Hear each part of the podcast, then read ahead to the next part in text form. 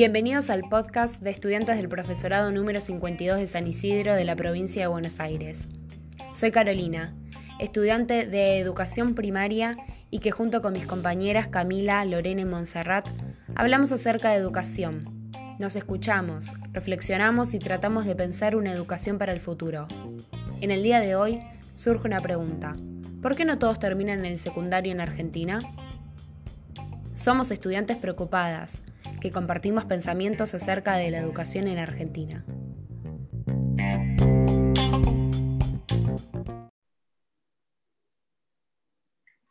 Hola chicas, ¿cómo están?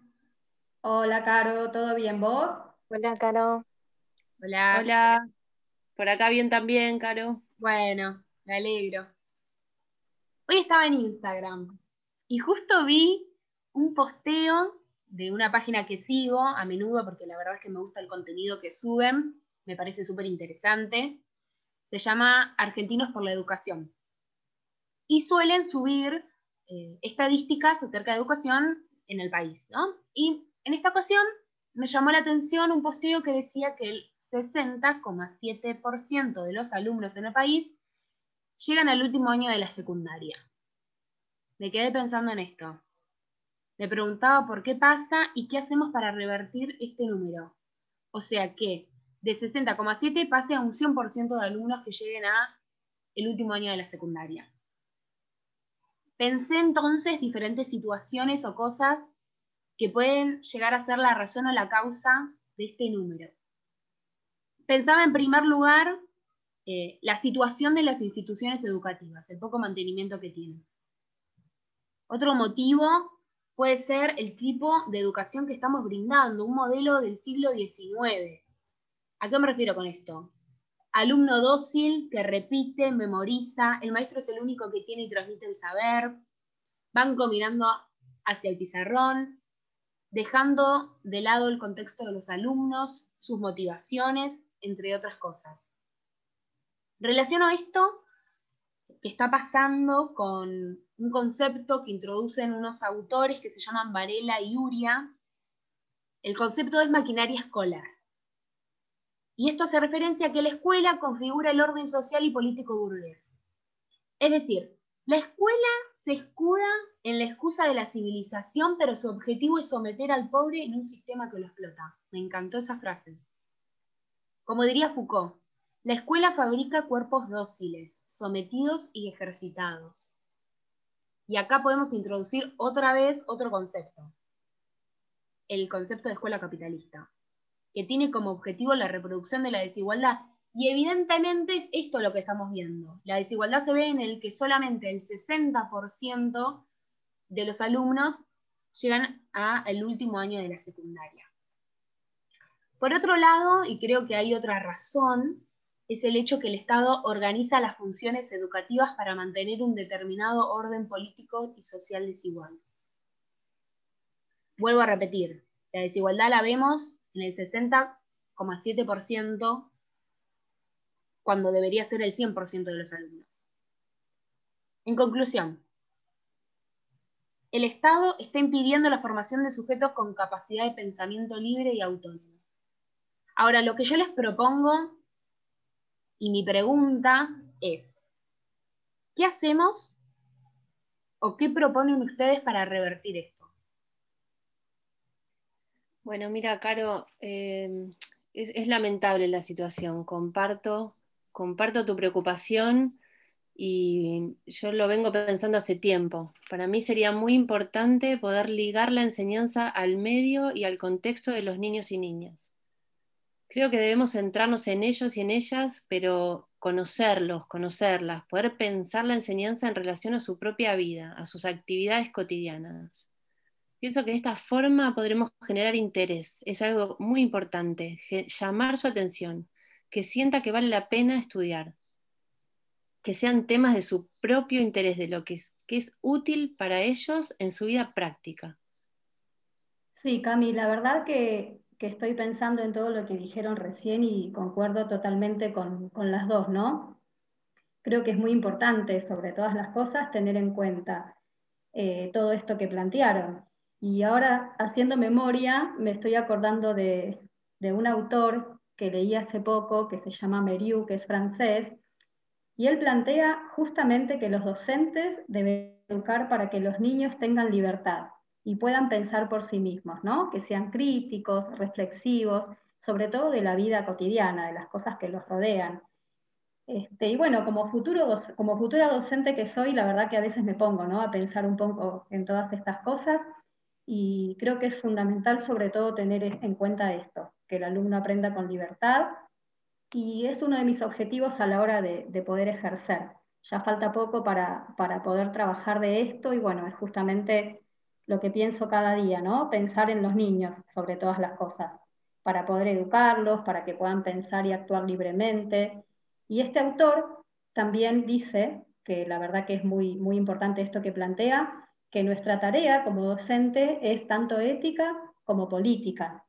Y creo que muchas veces no se tienen en cuenta las desigualdades, como decía Caro al principio, ¿no? con esta estadística, el contexto de donde vienen los nenes y toda la situación que atraviesan en sus familias, en sus casas, y bueno, se los excluye. Quizás es algo inconsciente, no creo que uno lo haga de manera consciente. Siento que no se les da la oportunidad de que todos puedan acceder a una educación. Y bueno, yo estoy de acuerdo con lo que propone la verdad este autor, que es de la escuela nueva, y que su pedagogía es totalmente distinta a la escuela tradicional, que es lo que decía antes Caro, ¿no? El tema de los bancos para adelante. Bueno, el autor este plantea algo muy novedoso que, que dice y me llamó mucho la atención, que tanto el docente como el alumno, los dos deben tener un rol activo, no solo el docente trabajando de manera colectiva y bueno, muy comprometida en la tarea diaria, pero es algo que lo deben realizar de manera, de manera conjunta, así que ahí me quedé pensando en eso que, que creo que es importante. Qué lindo, Lore, lo que, lo que planteaste. Pero bueno, a ver, necesito un ejemplo de cómo llevarían a la práctica lo que están diciendo. Bueno, Caro, yo comparto lo que dicen mis compañeras y particularmente creo que para llevarlo a la práctica hay que comenzar pensando en el niño. Este debe ser un sujeto activo en la educación, ¿no? Como propone, por ejemplo, el método Montessori de la pedagogía de la escuela nueva, donde el lema es ayúdame a hacerlo solo. ¿Qué quiere decir esto? Que el niño explore y experimente, ¿no? Solo y de esta manera eh, logre desear aprender. ¿Cuál sería el rol del docente en este método? Acompañar, guiar, crear un ambiente con materiales didácticos que favorezcan esta experiencia, que sea agradable y despierte interés en ellos. A su vez, lograr que las familias continúen con el mismo método en las casas. Como futura docente, pienso que se debe buscar que el niño se forme como un ser autónomo e independiente, porque no se puede seguir con un método donde se premia al que logra los objetivos propuestos y al que no se lo castiga. Esto no logra generar ningún interés, interés en los niños y hay que entender que cada uno tiene su ritmo, su manera de ser y se debe dejar de homogeneizar. Al llevarlo a la práctica, el docente debe guiar y acompañar en una educación donde si el niño se equivoca, no sea castigado, por el contrario, que logre darse cuenta por sí mismo, aprendiendo de sus errores, siendo su propio enseñante, que nadie le imponga cómo aprender. Esto va a favorecer la libertad, el poder expresarse y mejorar su confianza. Cerrando la idea, para Montessori, la oportunidad de elegir es parte de la dignidad humana. Así que se debe dejar de controlar los cuerpos y mente de los niños y llevar a la práctica una propuesta orientada en formar sujetos libres, críticos y reflexivos. Bien, qué interesante esto que dijiste. Pero, ¿qué faltaría? ¿Qué más faltaría para que la escuela funcione? Bueno, chicas, yo creo que nos falta acá como si fuera un, como decir una pata, ¿no? Una pata más que sostenga todo esto que estamos diciendo.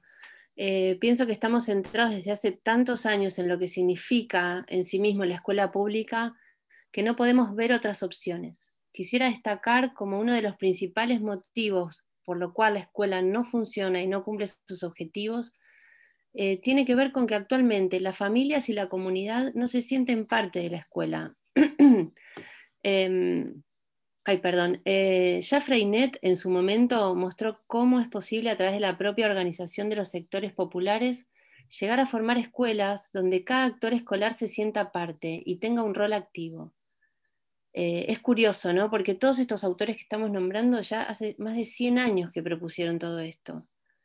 Eh, desde mi perspectiva tendríamos que tomar estas ideas, tal vez reformularlas, porque claro, la situación social es distinta ahora, pero yo no dejo de ver la importancia de la organización popular, del valor comunitario y de la autogestión. Eh, lo pienso como motor no solo para conseguir recursos, no solo para que las familias y la comunidad se sientan parte de la escuela, sino también porque este tipo de procesos de trabajo es una base educativa en sí misma. Los niños y niñas toman la colaboración comunitaria como un ejemplo, un ejemplo de, no ser egoísta, de ser solidarios. Pueden llegar a comprender desde pequeños que nos necesitamos unos a otros. Sinceramente, si no vamos a la raíz del problema, la educación capitalista nos va a terminar ahogando. Ya lo manifestaba Ferrer. Tal vez no lo digo exacto con sus palabras, pero tengo muy claros sus principios. El objetivo de la educación es crear personas libres, autogestionadas, fraternales y respetuosas de la vida y del prójimo. Esto para mí es, es fundamental. Sí, concuerdo con vos, me parece fundamental la participación de las familias. Todo muy lindo, pero hoy en día vemos que se sigue manteniendo un modelo tradicionalista. Sí, eso es cierto, ¿no? En muchas escuelas y bueno, en los que nosotras hemos hecho las prácticas y demás, hemos visto, ¿no? Docentes que, quizás no están preparados para, este cambio, como, como quien dice, para, ver más allá y para, para darse cuenta que la educación tradicional, la verdad, como que, ya quedó en el pasado. Yo siento que ya quedó en el pasado en un montón de cosas y bueno, lo importante es poder eh, modificar eso, ¿no? Este, justamente para, reformular lo que decían antes, que el nene tenga interés, autonomía, ganas de aprender, pero sobre todo, que creo que a veces no pasa, teniendo en cuenta las capacidades y las posibilidades que tiene cada nene, ¿no? teniendo en cuenta que el aula es heterogénea, siempre uno piensa en la homogeneidad y creo que desde ahí hay que salir un poco, desde esa visión.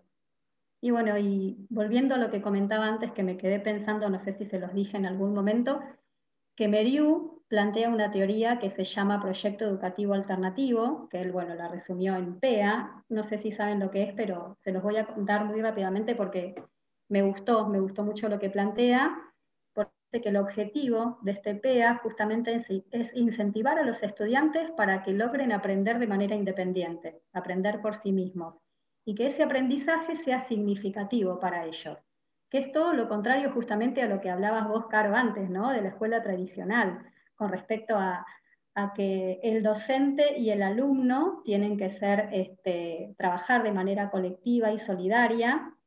Y bueno, cuando sea docente, justamente uno de mis objetivos es enseñarle a mis alumnos esto, ¿no? Y que tengan la posibilidad de ser respetuosos ante todas las cosas y bueno, tener compromiso en la tarea que realizan, que tengan sensibilidad ante las diferentes situaciones y sobre todo también que sean solidarios, solidarios con los demás. Eso creo que es este, muy importante y a veces no, no sucede.